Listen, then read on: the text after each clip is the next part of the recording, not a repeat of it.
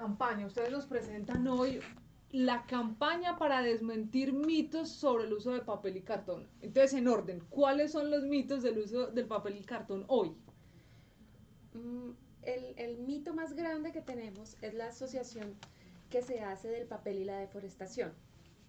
Entonces, en ese sentido, siempre nos enfrentamos a que cuando la gente dice, uy, no, no, no consuma papel porque se está acabando el mundo prácticamente, porque cuando no tenemos árboles, pues no podemos respirar. Y se piensa que a partir de, de la producción de papel se corre por el país e incluso por el mundo, tomando todos los bosques naturales, independientemente de la región y de la zona, para hacer papel. Y eso no es lo que pasa en Colombia.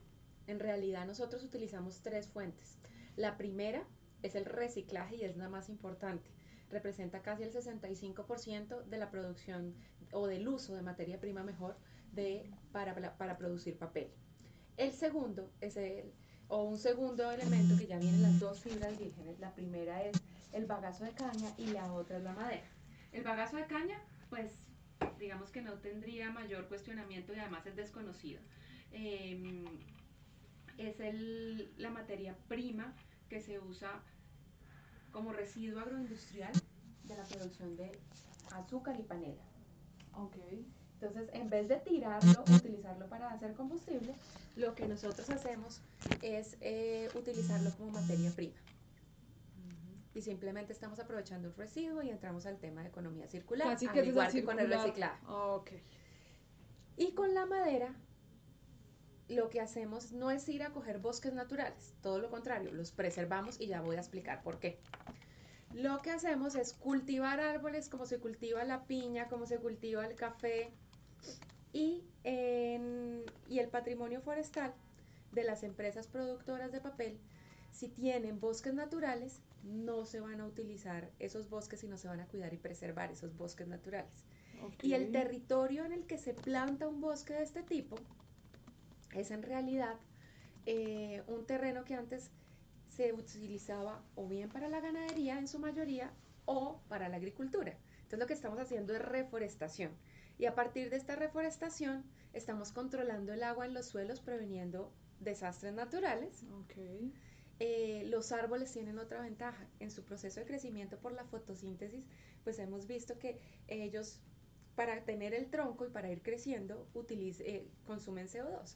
Y según la FAO, eh, son los sumideros de estos bosques jóvenes y estos eh, bosques naturales son sumideros de, CO2. Entonces también estamos apoyando el tema de control de emisiones. ¿Qué tanto daño le ha hecho realmente esos mitos que nos acaba de explicar al uso de papel? ¿Ha bajado considerablemente? ¿Cómo de pronto tienen alguna cifra, una comparación que podamos dimensionar la afectación de esos mitos al uso de papel y carbón? Eh, realmente en Colombia el consumo no ha bajado notablemente. De pronto ha dejado de crecer de la manera como se esperaba, pero sigue creciendo. O sea, no, eh, y si lo comparamos, nosotros en Colombia consumimos 29 kilogramos por habitante. Mientras que en Estados Unidos están consumiendo cerca de 250. Es mucho mayor el consumo. No obstante, lo importante que tenemos en este momento es que nosotros eh, seguimos produciendo, seguimos consumiendo.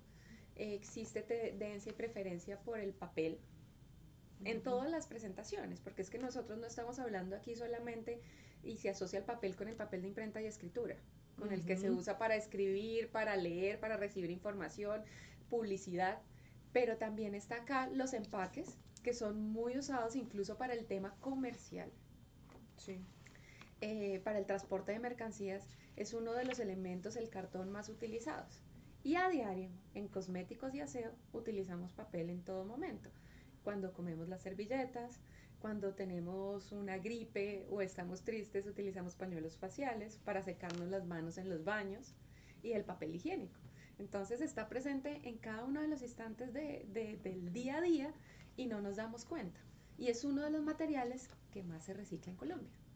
Hoy ustedes entonces nos presentan ya es esta campaña, incluso con el numeral, entonces papel sostenible para desmitificar, pero también para aclarar un poco ese uso. Hablemos de ella, de la campaña, cómo está, qué objetivo tiene, qué intención también con la gente en este caso de Medellín.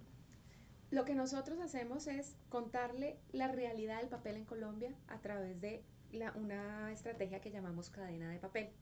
En la cadena de papel tenemos nuestra página web página web cadenadepapel.com donde encontrarán toda la información acerca de la producción del papel, el uso de recursos naturales, información que ha sido construida a partir de nuestro informe de sostenibilidad donde damos cuenta de cómo es el papel o la producción de papel en cada una de las instancias, como es el uso de recursos en materia de agua, en materia de emisiones, en materia de residuos, de gestión de residuos.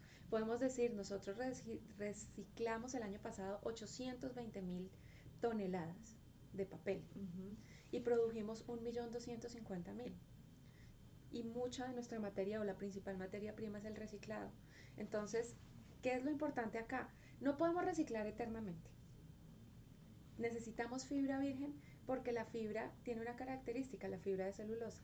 Es biodegradable, viene de fuentes renovables y reciclable. Al ser biodegradable, en la medida que vamos reciclando, la fibra va perdiendo la posibilidad de pegarse una a la otra para hacer la superficie del papel. No se puede entonces toda la vida hacer reciclar eternamente. Ah, exactamente. Llega un punto donde ya no sirve más. Exactamente. Entonces por eso se necesita la incorporación de fibra virgen constantemente en el proceso para que se mantenga la existencia de papel. De hecho, existen estudios internacionales que te dicen que después de tres meses ya no vas a contar con, eh, solamente reciclando ya no vas a contar con papel.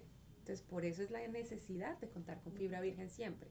Y no es un uso irracional, sino simplemente se va midiendo las necesidades de acuerdo con la demanda del producto que se va a fabricar ustedes calculan ese mito de es que ya todo es más digital, ya es poco el papel en el caso de información, ya las empresas la etiqueta es más ambientalmente sostenible, responsable con el planeta, entonces ya no usamos etiquetas así, así, sino solo empaque de vidrio, supongamos.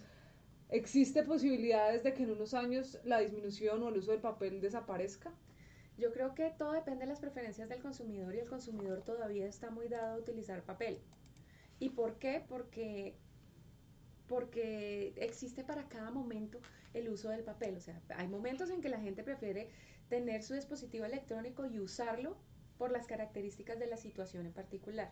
Y, sobre, y para el temas de entretenimiento existen encuestas en las que dicen que la gente prefiere coger un libro, alejarse de todo y leer su libro. Pero todo depende de las preferencias del consumidor. Aquí no estamos hablando de, y nosotros no estamos en ningún momento en pro de que se acabe uno u otro medio, sino que simplemente el consumidor tenga la información clara sobre el papel, lo use con tranquilidad por sus características y, eh, y utilice el medio que considere conveniente en la situación en la que se encuentre. Perfecto, chino, listo, mándamela ahí. La campaña y eso la hacen como en estas épocas del año 100